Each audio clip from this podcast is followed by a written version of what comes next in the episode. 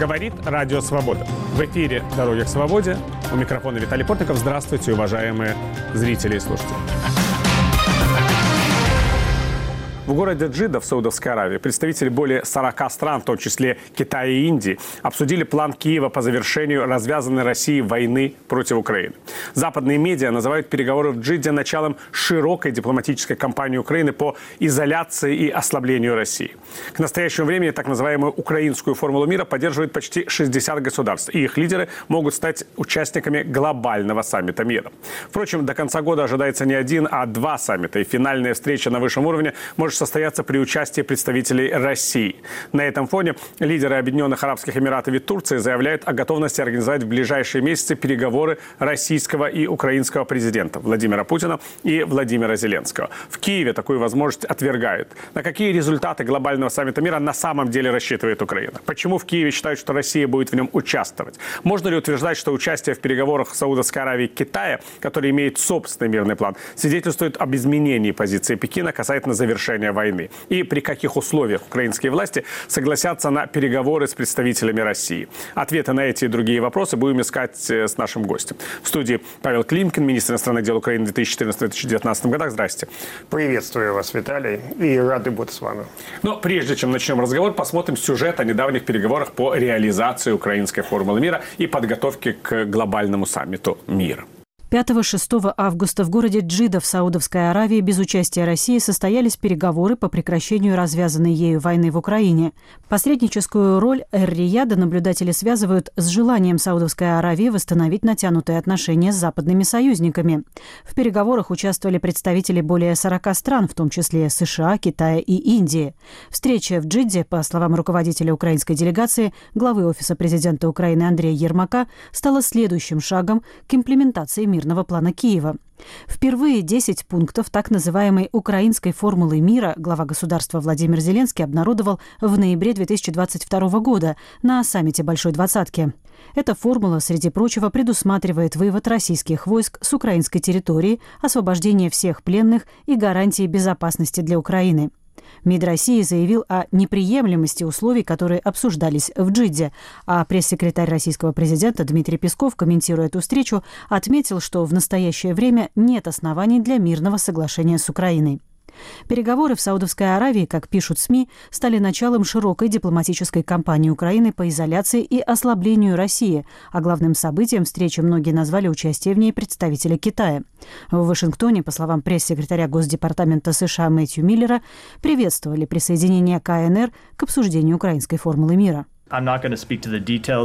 Я не собираюсь говорить о деталях встречи с Джиди, но мы считаем участие в ней Китая продуктивным. Мы давно говорили, что Китай может способствовать прекращению войны в Украине, если у него будет желание сыграть роль, которая бы уважала территориальную целостность Украины и ее суверенитет. Переговорам в Саудовской Аравии предшествовала встреча в конце июня советников по безопасности лидеров Украины, Большой Семерки и стран глобального юга в Копенгагене. К настоящему времени украинскую формулу мира поддерживают 58 стран.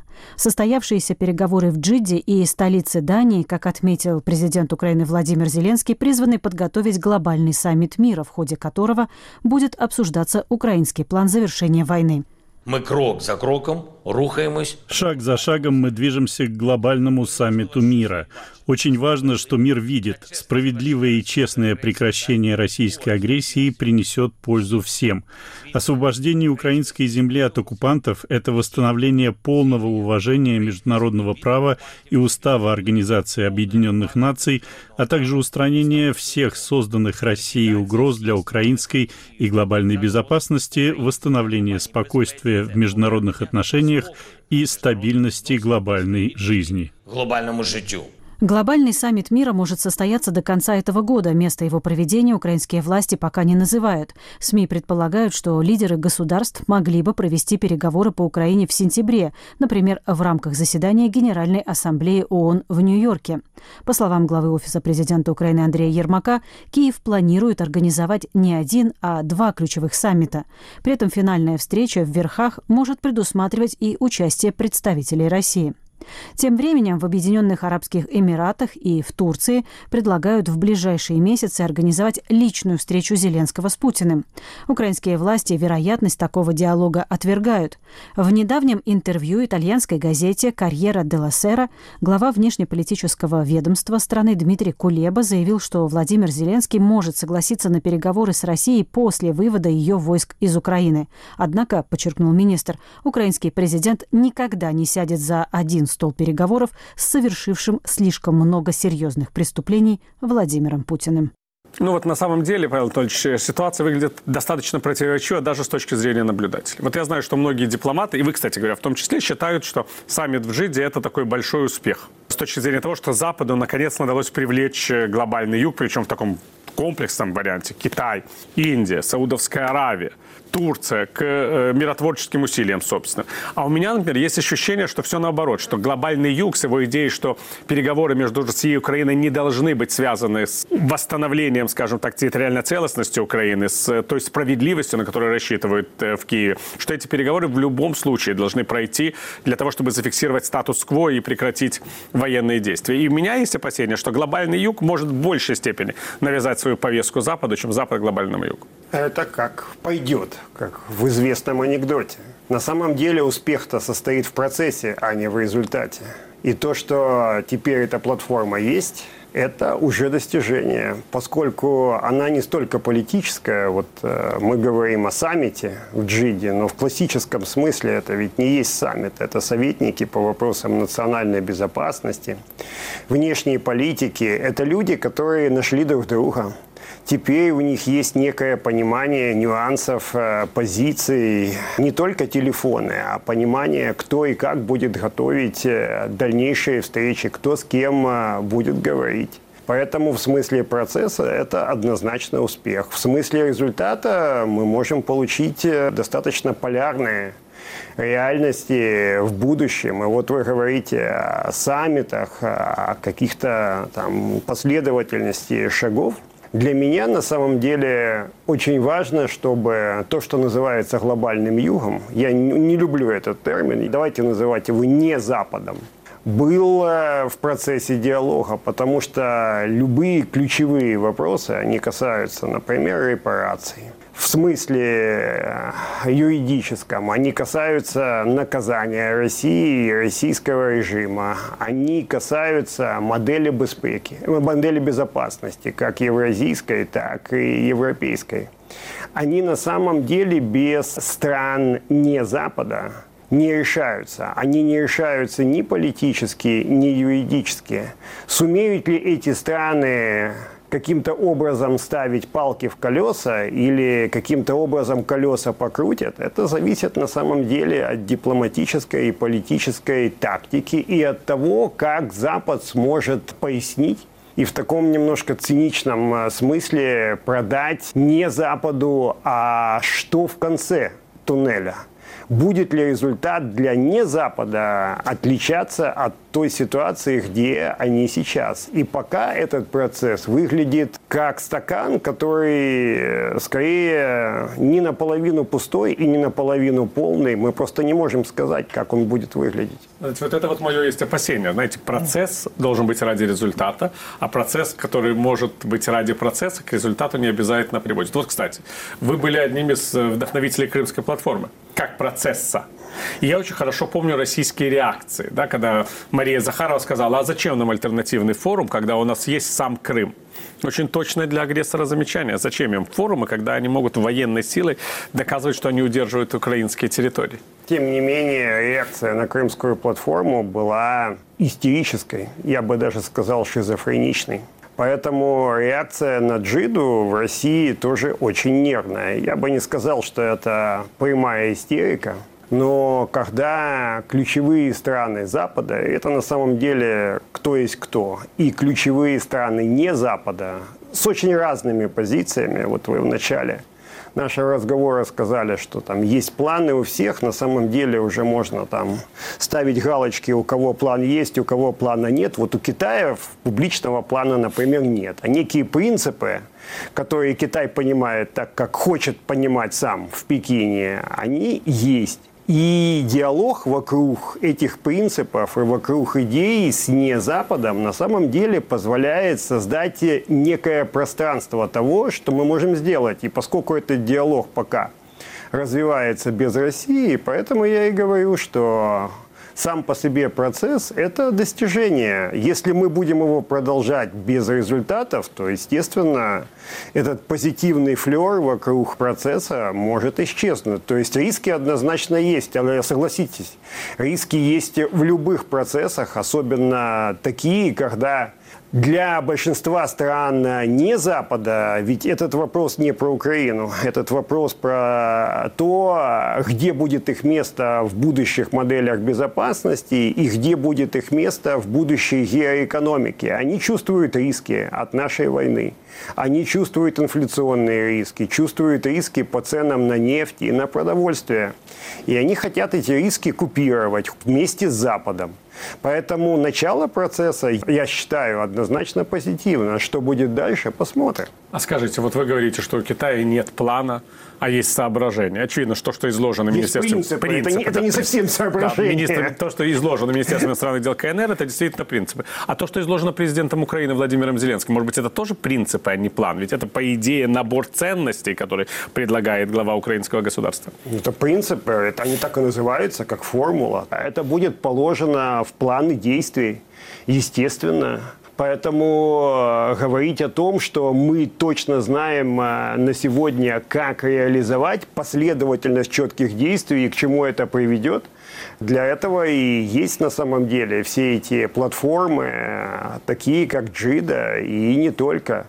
Теперь есть некий формат, где сидит Запад, где сидит не Запад, и они серьезно разговаривают. И ни у кого нет права вето и ни у кого нет права вето, но на самом деле есть необходимость собраться в Джиде, потому что я знаю, что китайцы и индусы достаточно долго думали, ехать, не ехать. Кстати, очень интересно, что они в каком-то смысле нервно относятся к тому, что все они там участвуют, но тем не менее их удалось собрать на одной площадке. Вот многие не понимают, что это само по себе достижение, что индусы и китайцы, вот как мы с вами, сидим напротив, напротив ну, не мы с вами, а тем не менее напротив Запада за одним столом. А в БРИКСе Индия и Китай тоже сидят за одним столом? Но не напротив Запада.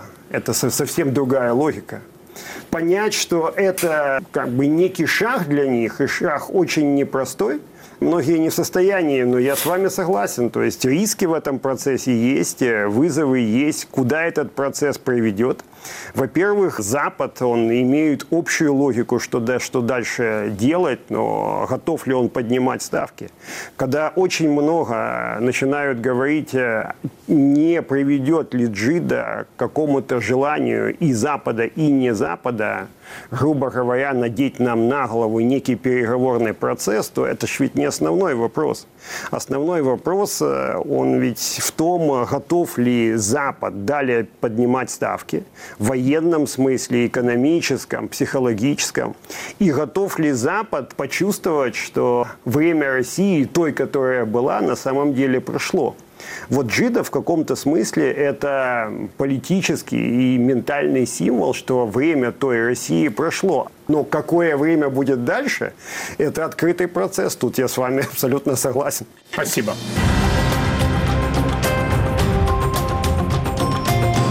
Эфире программа «Дороги к свободе». Ее можно слушать в нашем радиоэфире и смотреть на телеканале «Настоящее время». Наш гость – экс-министр иностранных дел Украины Павел Климкин. Мы говорим о переговорах по реализации украинской формулы мира и перспективах саммитов по Украине. Павел Анатольевич, вот на самом деле тема переговоров, она ведь всегда упирается в один важный вопрос. А кто вообще сказал, что Россия готова к реальным переговорам? Мы ведь все время слышим.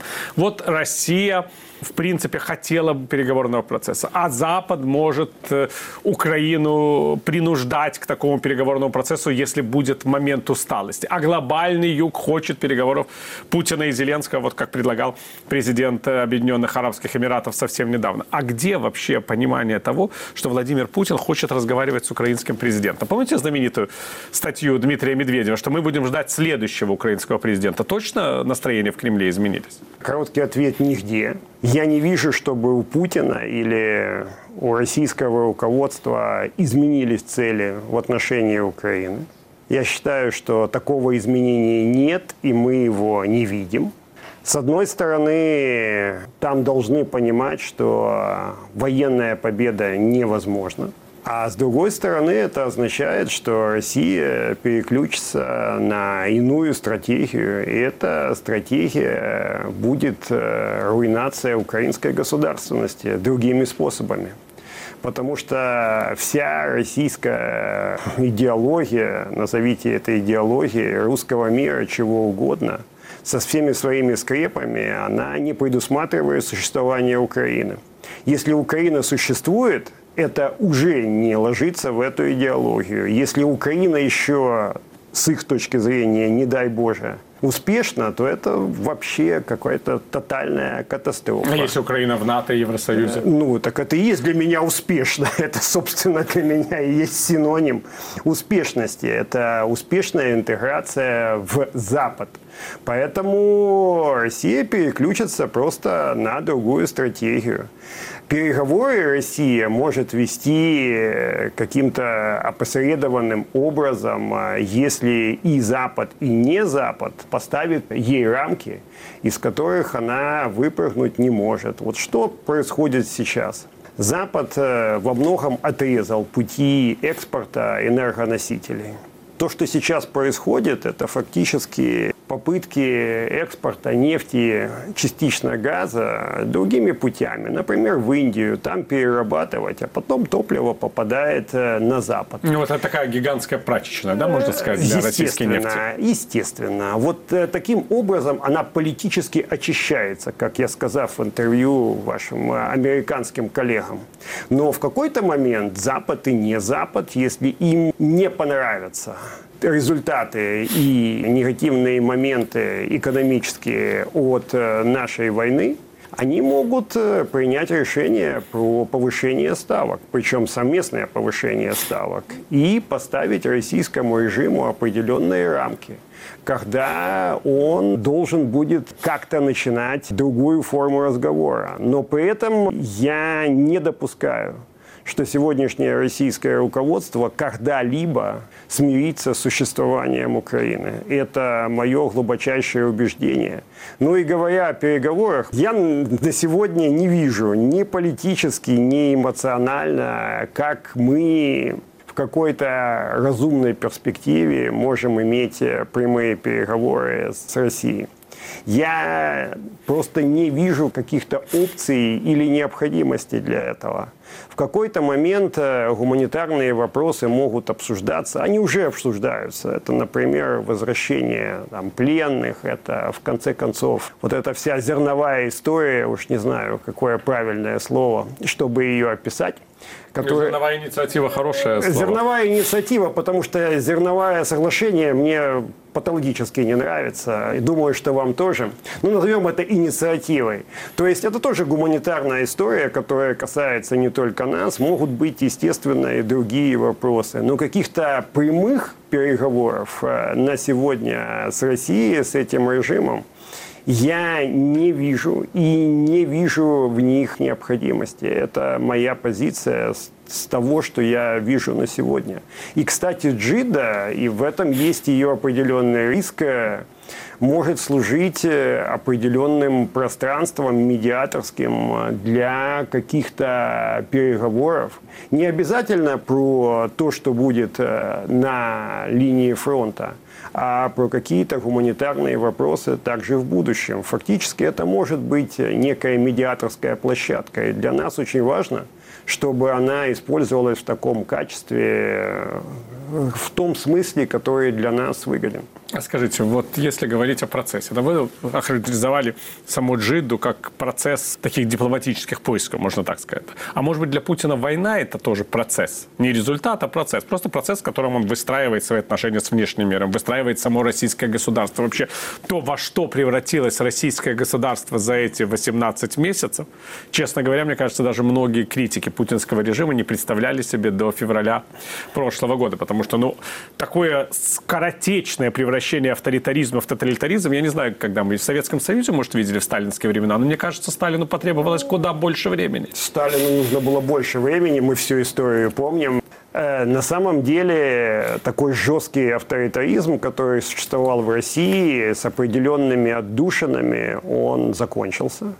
Есть э, тотальная зачистка для Путина и для части российского руководства. Я не буду говорить про все российские элиты. Плохая война 100% лучше, чем а, плохой мир – они считают, что это укрепляет режим, это позволяет перезагрузить его через следующие президентские выборы, это позволяет сделать из него такую черную коробку по принципу «мы влияем на окружающее пространство, но на нас никто не влияет». И это позволяет, э, по крайней мере временно, этот режим консолидировать. Поэтому, да, плохая война для части российского руководства – это сумасшедший плюс, но в перспективе, и не только долгосрочный, а среднесрочный, я думаю, что российские элиты должны схватиться за голову, потому что, во-первых, Россия идет в никуда с точки зрения технологии, экономики, демографии, а во-вторых, она идет в точку невозвращения по зависимости от Китая. А китайцы, они же очень четко понимают, что э, в перспективе эта Россия, она не является надежным партнером. Недоверие между Китаем и Россией, несмотря на все правильные декларации, оно есть и будет оставаться. И китайцы захотят каких-то гарантий. А гарантии, они очень просты. Это части в инфраструктурных проектах, в месторождениях, в других бизнесах. И в какой-то момент э, российские элиты придут. Я не думаю, что россиянам это как-то критически интересно. Но российские элиты поймут, что Россия может стать э, не совсем российской. А скажите, вот какие все-таки цели у Китая, если мы говорим о дипломатическом процессе? Вообще Китай видит Украину на политической карте мира, если даже усложнить. А Китай видит Украину на политической карте мира в международно признанных границах. Насколько для него это важно? Да. И вот это интересное развитие, потому что и китайские, и другие азиатские элиты стали говорить о том, что то, что произошло, начиная с Майдана, но в частности во время полномасштабного вторжения, оно все-таки создало в головах четкую картинку, что Украина и Россия, украинцы и россияне – это две разных реальности. До конца этого не понимали, особенно в Азии. И теперь все понимают, что а, каким-то образом вернуться к одной реальности русского мира невозможно. Хотят ли китайцы вернуться к реальности границ 91 года, это для меня большой вопрос. На самом деле, я думаю, что это для них очень выгодная история, но долгосрочная история. Они не хотят пройти через несколько фундаментальных эскалаций сейчас. Для них стабильность российского режима временно важна. Они не хотят дестабилизации сейчас или в краткосрочной перспективе, но в долгосрочной они прекрасно понимают, что геополитическая карта мира будет перекроена. И они уже планируют по новой карте мира, а не по той, которая там в голове у Путина. А если опять-таки вернуться к идее э, территориальной целостности и взгляда на это таких стран, как Китай, может быть, территориальная целостность Украины обменена на э, нейтралитет Украины с их точки зрения? Я думаю, что это для них не есть критический вопрос. Это критический вопрос в голове у Путина, который хочет пророссийского нейтралитета Украины, ну, поскольку он хочет использовать нейтралитет, чтобы потом все-таки Украину угрохать и какие-то территориальные приобретения для себя. А для китайцев важно понять, а какой будет э, европейская модель безопасности. И для них европейская модель безопасности, которая является нестабильной, и которая влияет на китайские интересы, например, на Ближнем Востоке. На Ближний Восток сейчас становится все более важным для китайцев, потому что энергоносители идут в Китай – для Штатов, для Европы, которые переживают зеленую революцию, значение Ближнего Востока падает, а для Китая, соответственно, возрастает. То, что будет в Европе, также для Китая возрастает. Поэтому у китайцев будет другая логика. А усиление НАТО, естественно, Китаю невыгодно, поэтому Китай будет вокруг этого играться. Но с другой стороны, он понимает, что Украина будет частью Запада. Будет ли это через определенную паузу в смысле членства в НАТО, или будет это в ближайшей перспективе, это вопрос, вокруг которого китайцы могут интересно играть.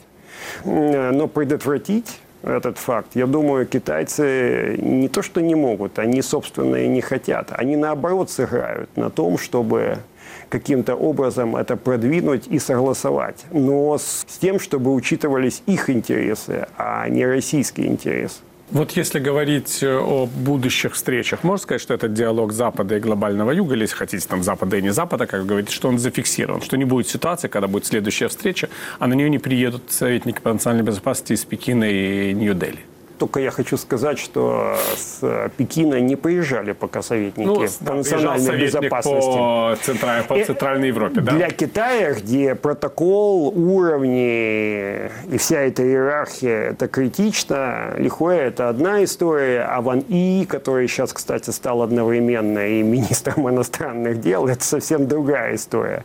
Пока китайцы аккуратно смотрят на процесс, но они уже там сидят, они смотрят на процесс э, внешне, но они смотрят на него изнутри. И вот в этом есть э, на самом деле определенный прогресс. Захотят ли китайцы поиграться дальше со своим участием? Конечно, могут захотеть. Но зачем? На самом деле эта площадка выгодна для них. Они видят Запад, они понимают, что Запад без э, китайского влияния, а кроме Си на сегодня на Путина никто достаточно эффективно влиять не может. Да, его влияние не является бесконечным, но оно и есть абсолютно реальное. У Си появилось новое пространство для дипломатической игры. Для него быть э, в этом формате, это, как говорится, за счастье. Также и для индусов, также и для остальных. Почему они должны выскочить с этого формата, если для них это создает много плюсов? Спасибо. Мы поговорили с э, бывшим министром иностранных дел Украины Павлом Климкиным о том, как развивается дипломатический процесс по принуждению России к миру. Программу «Дороги к свободе» можно слушать в нашем радиоэфире и смотреть на телеканале «Настоящее время». Провел эту программу для вас Виталий Портников. Я прощаюсь с вами, господа, до следующих встреч. Мира вам!